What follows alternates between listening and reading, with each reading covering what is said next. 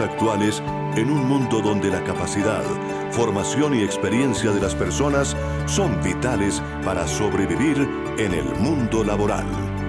El mundo del trabajo. Un programa realizado en Unipiloto Radio bajo la dirección del abogado con maestría en bioética, Gabriel Ignacio Gómez Marín. Coordina Estefanía Gómez Castaño, estudiante de sexto semestre de negocios internacionales en la Universidad Piloto.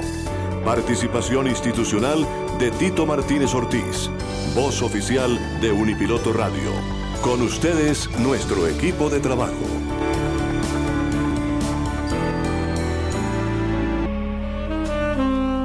Oyentes de Unipiloto Radio, muy buenas tardes. Bienvenidos como siempre a El mundo del trabajo y la bioética laboral. Estamos iniciando la primera temporada de este primer semestre del año 2023. Es la primera temporada que va hasta el mes de junio inclusive.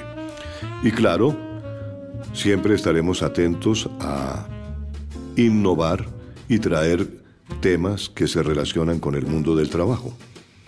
Por ejemplo, en este programa estamos eh, inaugurando, podríamos decir, una sección sobre riesgos psicosociales en el trabajo. Y para ello hemos invitado a la doctora Ángela María Gómez Marín. Ella es psicóloga y, dada su experiencia, nos va a acompañar durante bastante tiempo, digamos que varios programas mm, vamos a tener con ella hablando sobre este tema que es bastante importante, muy extenso y demasiado eh, importante también para todos los oyentes que siguen este espacio. Como siempre, nuestro director, Gabriel Ignacio Gómez Marín, estará atento a resolver las inquietudes que ustedes tengan. Y bienvenidos. Vamos a tener eh, una eh, sesión muy importante con la doctora María eh, Ángela María Gómez Marín y le doy una grata bienvenida, doctora Ángela. Muy buenas tardes.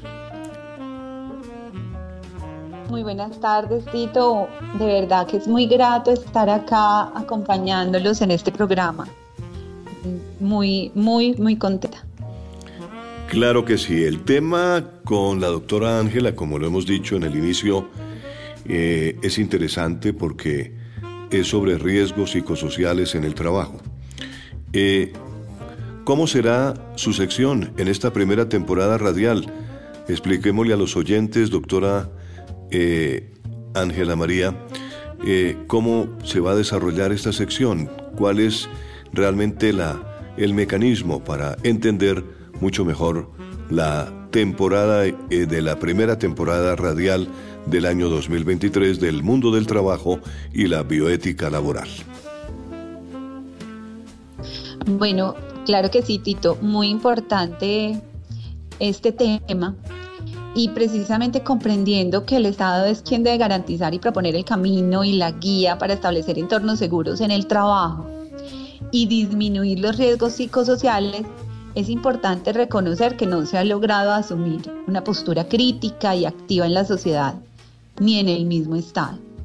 Entonces, el Estado debe darle a las personas la posibilidad de desarrollar sus capacidades potenciando. De esta manera sería desde donde se ayuda a las personas a fortalecer su propósito de vida y le genere el bienestar por el cual al final realiza las actividades por las cuales recibe alguna remuneración. Entonces, ¿cómo el Estado ayudará a potenciar las capacidades de las personas trabajadoras? Es de lo que hablaremos en nuestros próximos encuentros en esta temporada del programa radial La Fuerza del Trabajo y la bioética laboral. Claro que sí. El panorama sobre los riesgos psicosociales en el trabajo, ¿cómo lo ve usted? ¿Cómo es ese panorama? Bueno, en los últimos tiempos se ha mostrado que la calidad de las relaciones laborales de las personas que trabajan no son las mejores. Nos encontramos con condiciones laborales muy complejas y muchas otras dificultades que hacen tambalear la estabilidad de las personas, como la sobrecarga laboral, el mal pago, el miedo, el miedo a quedarse sin trabajo y otras condiciones o determinantes sociales que empeoran este panorama. Hay que decirlo, faltan estrategias claras que promuevan la salud mental en el lugar de trabajo y apoyen a las personas con alguna enfermedad mental con programas alineados a las políticas de promoción de la salud mental y de prevención de los problemas y trastornos mentales. Con esto podríamos disminuir la ausencia laboral, el estrés y otras eh, posibles enfermedades laborales. Y además tener en cuenta estos nuevos retos del mundo laboral que implican tanto los riesgos clásicos que se deben manejar con el sistema de gestión del riesgo de manera eficiente y teniendo que hay en, en, cuenta empresas en continuo cambio con nuevos productos, nuevas tecnologías, nuevas condiciones de trabajo que afectan la funcionalidad tanto física, mental y social de las personas que trabajan. Una pregunta, doctora Ángela María. ¿Qué es el riesgo psicosocial laboral y cuáles son sus características? Bueno, mira, eh, hablar del riesgo psicosocial es hablar de todas esas condiciones que se presentan y situaciones que se presentan en el trabajo relacionadas con la organización, con el contenido del trabajo, cómo trabajan las personas, el clima laboral, la cultura eh, eh, laboral, la realización del trabajo, que son susceptibles a afectar el bienestar y la salud, tanto física, psíquica y social de los trabajadores. Em, digamos que la Organización Mundial de la Salud está muy pendiente de eh, emitir conceptos y fortalecer los marcos regulatorios, ¿cierto? Entonces ellos ayudan a promover el, la salud de los trabajadores y del desarrollo de los lugares del trabajo que sean productivos, seguros y saludables. ¿sí? Y pues obviamente esto ayudaría a prevenir las enfermedades, también entender cuáles son ese tipo de enfermedades que están surgiendo por el trabajo, por lo que te decía ahorita, de, de, esos, de esas nuevas maneras de, trabajo que hay, esas nuevas maneras de producción.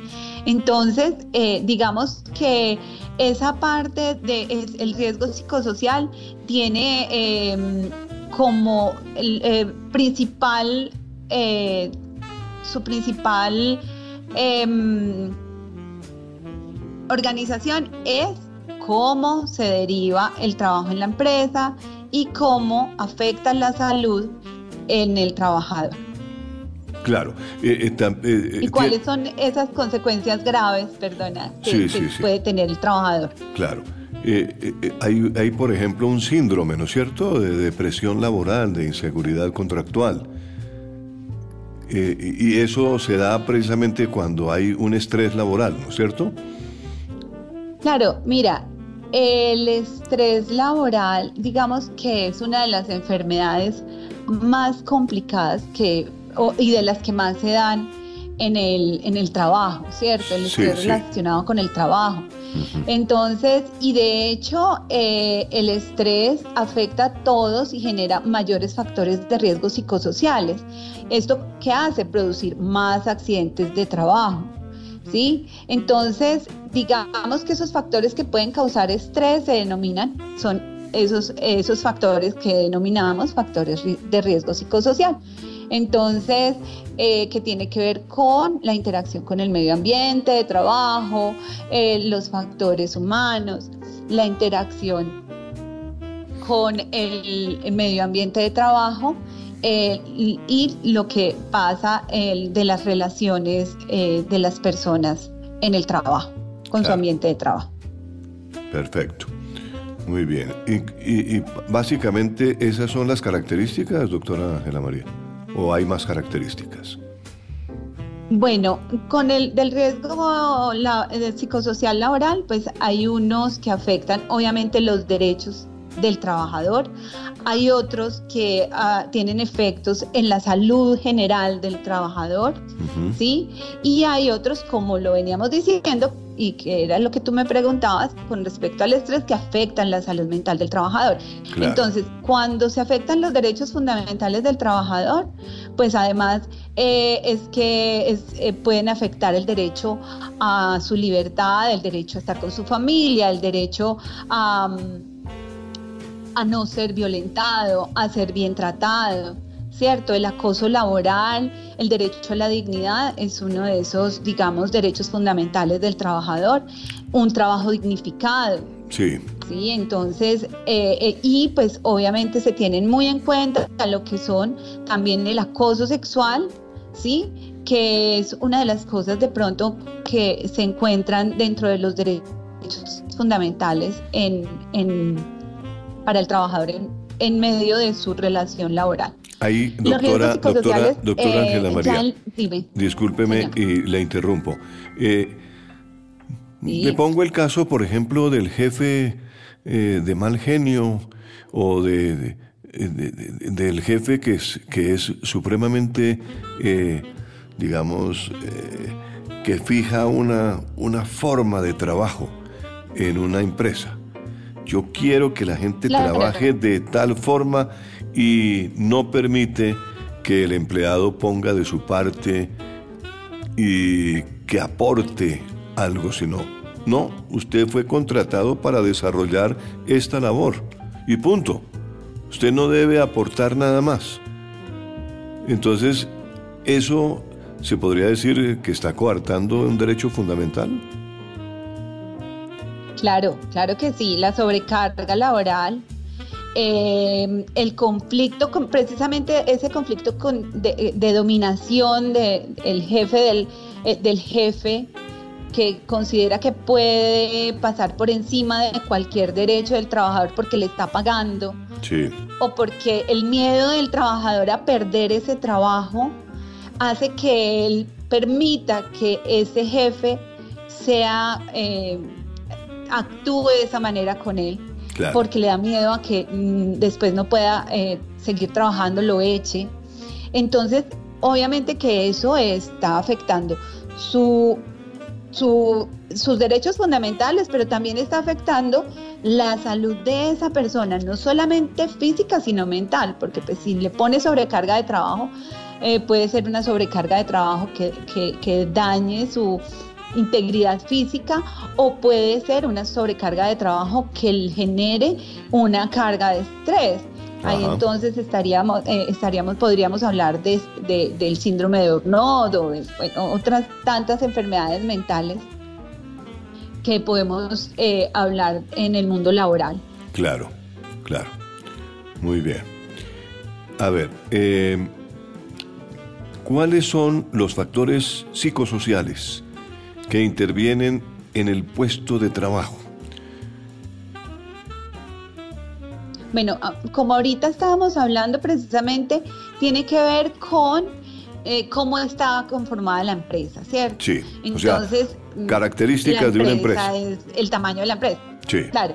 Entonces la empresa es grande, eh, cómo es la empresa, la empresa con respecto a, cómo es, cómo la percibe el mundo exterior, ¿sí? ¿Dónde está ubicada la empresa? Porque pueden ser empresas que están dentro de la ciudad o son fábricas o puede ser eh, fuera de la ciudad o eh, que le, le quede muy lejos al trabajador. También cómo está ubicado, cómo está diseñado el lugar del trabajo, ¿sí? Y qué actividades hace esa persona en la empresa, ¿cierto? Entonces estas características ah, pueden generar, digamos, factores de riesgo psicosocial, como los hablábamos ahora, que puede afectar tanto su derecho como su integridad física o la salud mental. Ok, palabras claves como para que nuestros oyentes recuerden. Unas palabras claves sobre características.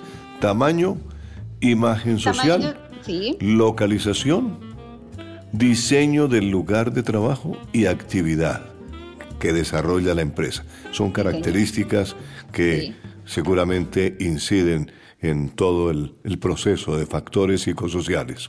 Muy bien. Ahora, en cuanto al contenido. Están, claro, el contenido del trabajo, digamos que tiene que ver con esa función y cultura organizativa, ¿cierto? Con el desarrollo profesional, las relaciones interpersonales y eso que, esa relación entre casa y trabajo.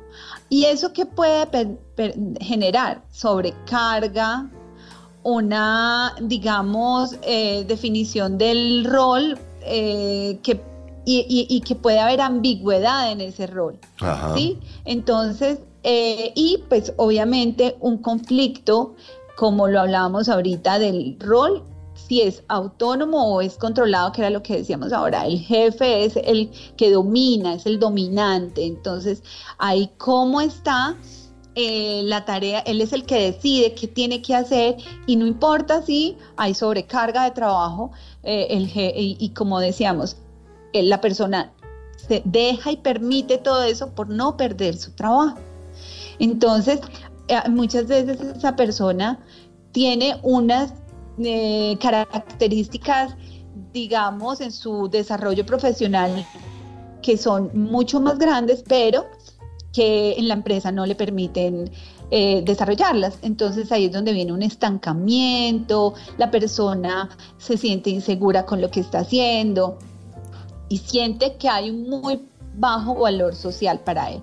Entonces todo eso influye y son riesgos y, eh, eh, en la parte de los factores de riesgo psicosocial. Muy bien. Desarrollo profesional, cambios en la organización.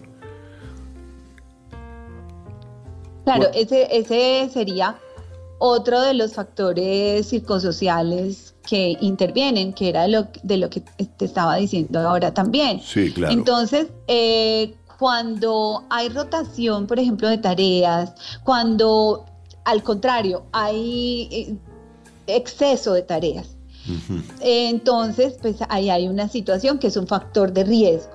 Pero pues también no se puede hablar solamente de, lo negativo, pues podríamos hablar de que dentro de ese desarrollo profesional, si hay eh, cosas que le permitan a ese trabajador enriquecerse y poder eh, trabajar bien en equipo y haya un buen trabajo, pues digamos que esas relaciones interpersonales en el trabajo también van a ser positivas. Si no lo hay, obviamente que eso va a generar otras situaciones, ¿sí? Que van a ser van a hacer más compleja la vida laboral de esas personas y obviamente son factores eh, psicosociales eh, eh, o de riesgo psicosocial. ¿sí? Entonces, podemos hablar de que hay cosas positivas, pero también y hablando de los riesgos psicosociales, pues son los que, digamos, hay que tener en cuenta para que las personas sepan a qué se están enfrentando en su vida laboral y aquí y también, ¿no?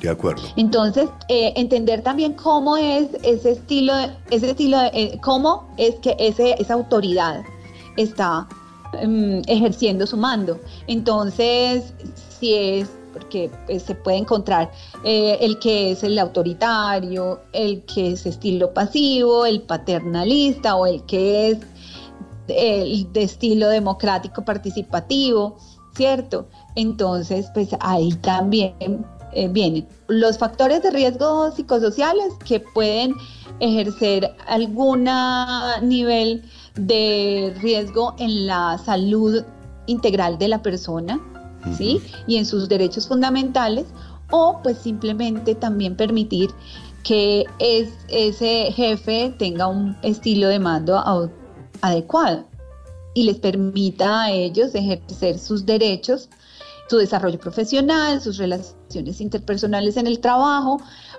eh, o, tener ese sentido de pertenencia con la empresa. Estamos en el mundo del trabajo y la bioética laboral a través de Unipiloto Radio Online. Y es la doctora Ángela María Gómez Marín, que es eh, psicóloga con eh, magíster en este tema de los riesgos psicosociales en el trabajo. Por ello, Nos sentimos muy complacidos de estar con ella en el día de hoy, en este inicio de la temporada 2023, primera serie. Doctora Ángela María, hablemos ahora de cuáles son las consecuencias más importantes de los factores psicosociales. ¿Le parece? Claro que sí, muy importante porque digamos que los riesgos eh, psicosociales sí tienen una incidencia muy grande, esos factores de riesgos psicosociales en el trabajo, en, eh, en la persona de manera integral. Y estamos hablando de su salud física como de su salud mental. Y entendamos que sin salud mental no hay salud física. También es como muy importante tenerlo en cuenta. Em, esos factores eh, tienen un efecto sobre la salud, ¿cierto? Y pues existen unas enfermedades que fisiológicas, digamos físicas, que tienen mucha más incidencia, como son las del corazón, las cardiovasculares, las alteraciones gastrointestinales, las metabólicas, ¿sí? Y desde el, orden psíquico estamos hablando de la, la, depresión como uno de los problemas con mayor prevalencia, los trastornos de sueño, el déficit de atención, el estrés postraumático, trastornos de pánico, trastornos de ansiedad. Eh, también la dependencia, consumo de sustancias psicoactivas, el síndrome de Burnout, el pensamiento suicida, ¿sí? Em, digamos que eso eh, es, es una consecuencia muy grande. Entonces, cuando hablamos, por ejemplo, del estrés laboral, como les decía, eh, es un proceso en el que intervienen los factores de eh, los recursos del trabajador y las demandas de su trabajo. ¿Cierto? Entonces esa persona entra en, un, en, una situación de estrés en donde, aunque intente adaptarse a eso, ¿cierto? Eh, si no es tratado a tiempo y si es algo que se mantiene mm, en un largo tiempo, pues eso va a generar otras consecuencias mucho más grandes, tanto para el trabajador como para la empresa. Por eso es tan importante que se identifiquen a tiempo este tipo de situaciones eh, o de afectaciones mentales, porque tanto el trabajador como la empresa son, eh, eh, van a tener una afectación y consecuencias muy grandes. ¿Sí? Entonces, em, digamos que lo que tenemos que entender es que esas enfermedades mentales producidas por el trabajo, pues además de todo, que van a tener una carga en la salud muy grave, ¿sí? Entonces ahí es donde también vienen, mm, primero, que no va a haber una, eh, una empresa que no cumpla a tiempo, no identifique a tiempo estos factores de riesgo tan grandes, ¿sí? Tanto los físicos como los mentales, pues va a tener una carga de enfermedad muy grande y esa carga tiene unos costos muy grandes también. sí. tiene unos costos en, eh, económicos y sociales no es solamente esa persona que, está trabajando que le da, por ejemplo, eh, por ejemplo, una persona que tenga depresión. Sí. Así como yo te decía ahorita, que es uno de los más prevalentes en el mundo del trabajo.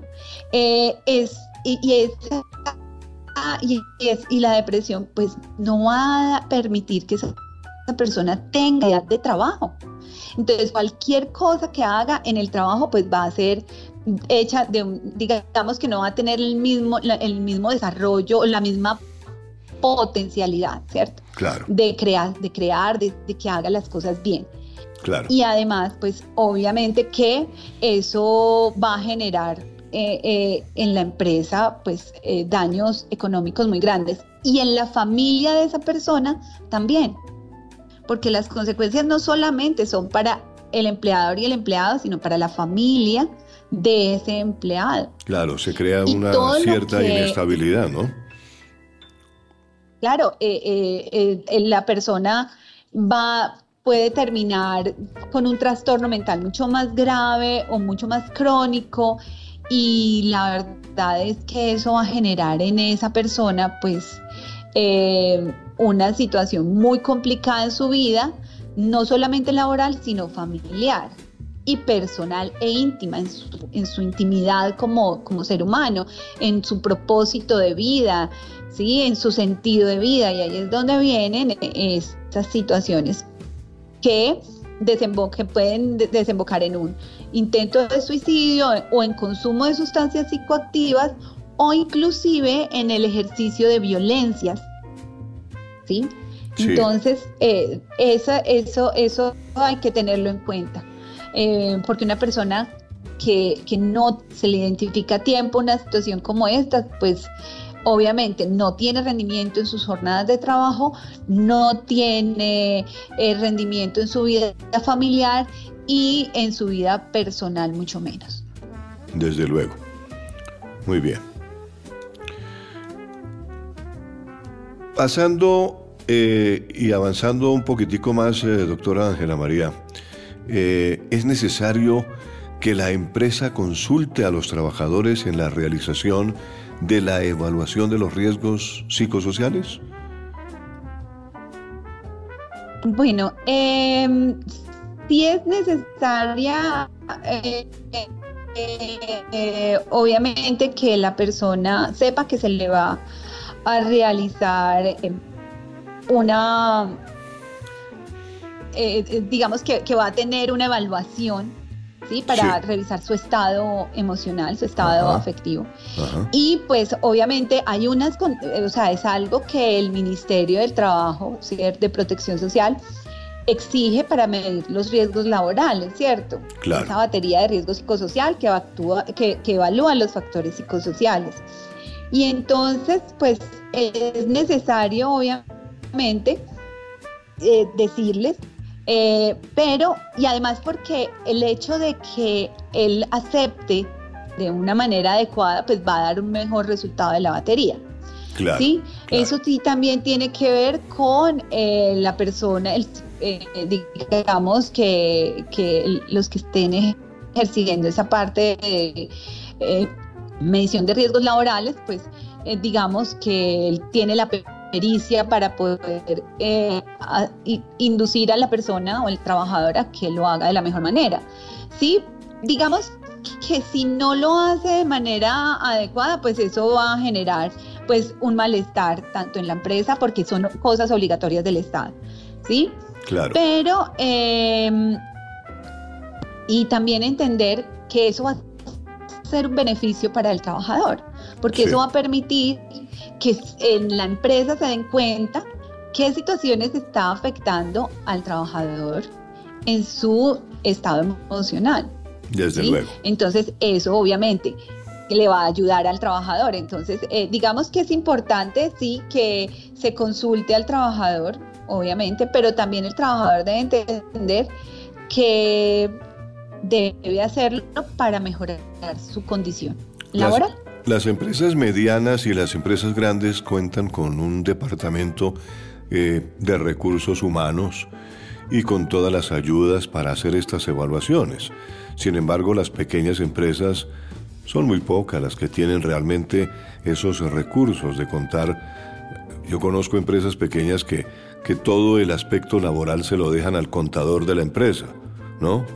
Entonces el contador es jefe, es eh, eh, es el, que desempeña la labor de jefe de recursos humanos, eh, es el psicólogo de la empresa y, eso eh, crea realmente una situación a veces tirante entre el dueño o gerente de la empresa o jefe y el empleado.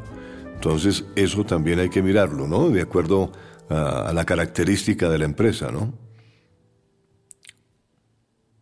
Claro, e, era de lo que hablábamos ahora con respecto al, tamaño de las empresas. Todas estas situaciones afectan de alguna u otra manera al, trabajador, esas características de la empresa. Eh, y sí, obviamente unas empresas van a tener unos medios mucho más grandes para detectar o ayudar a sus trabajadores, aunque eso no implica que sean los mejores medios, ¿no? Eh, de hecho, el ser una empresa pequeña puede tener un mejor control, ¿sí? Podría tener un mejor control. Eh, y pues se supone que lo que se hace de lo que promueve eh, el sistema de gestión del riesgo precisamente es poder evitar que lleguen a mayores las situaciones en una empresa.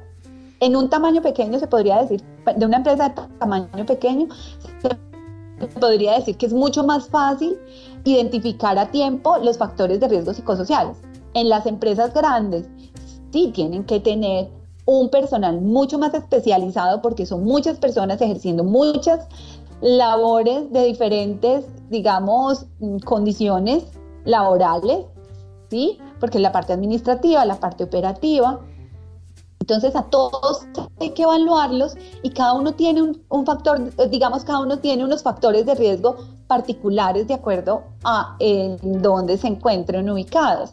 Entonces, sí, obviamente la empresa eh, tiene que contar con buenas estrategias, que era de lo que te hablaba al principio. Desafortunadamente, no hay, no hay estrategias eh, eh, adecuadas para poder atender a tiempo las situaciones que pueda estar pasando un trabajador. ¿Sí?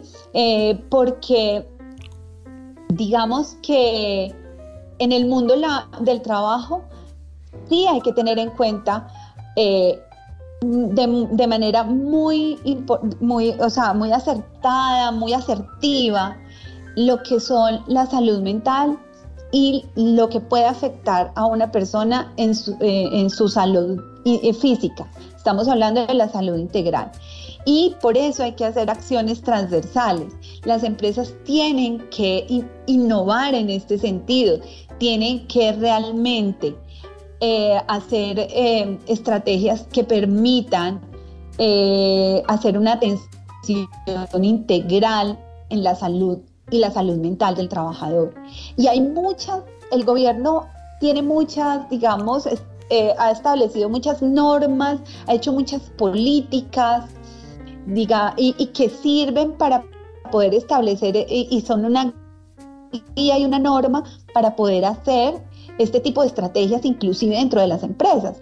Las empresas pueden hacer no solamente desde lo que se hace desde el sistema de gestión del riesgo, sino que las empresas pueden hacer eh, o tener eh, programas de atención integral en salud y en salud mental para sus trabajadores por lo menos para identificar esos riesgos de una manera más adecuada. Eh, lo que pasa es que nos hemos dado cuenta, digamos, en, este análisis de todo esto, es que hacen lo que tienen que hacer y nada más. Hay que ir un poco más allá. ¿Sí? De acuerdo. Hay, que ir más allá. De acuerdo. Doctora Ángela María Gómez Marino, se nos acabó el tiempo. Eh, eh, queda usted perfectamente invitada para la próxima semana y entonces seguimos eh, dialogando sobre este tema de riesgos psicosociales en el trabajo, ¿le parece? Claro que sí, Tito, encantada y muy emocionada de acompañarlos en esto. Es un reto para, para, para nosotros, para, para lo que estamos haciendo inclusive desde la fundación, porque pues es algo que queremos hacer. Recuerda que nosotros tenemos una fundación, la Fundación Construyéndonos, y nosotros queremos apoyar al mundo del trabajo eh, ayudando y enfocándonos en los requerimientos eh, y las necesidades de la salud mental de las personas que trabajan. Entonces, eh, acá estamos para apoyarlos, ayudarlos y acompañarlos en este proceso. Muy bien, es la psicóloga Ángela María Gómez Marín, que nos ha acompañado en el día de hoy, comenzando este periodo eh, que es la, la, primera temporada del año 2023 aquí en Unipiloto Radio Online y en el mundo del trabajo y la bioética laboral. En Unipiloto Radio hemos presentado El mundo del trabajo La información, las reflexiones, el análisis, las posibilidades del ser humano y las tendencias actuales en un mundo donde la capacidad, formación y experiencia de las personas son vitales para sobrevivir en el mundo laboral. El mundo del trabajo, un programa realizado en Unipiloto Radio bajo la dirección del abogado con maestría en bioética Gabriel Ignacio Gómez Marín. Coordina Estefanía Gómez Castaño, estudiante de sexto semestre de negocios internacionales en la Universidad Piloto. Participación institucional de Tito Martínez, voz oficial de Unipiloto Radio. No te pierdas nuestro próximo programa, martes de 8 y 30 a 9 y 30 de la mañana, solo por Unipiloto Radio Online.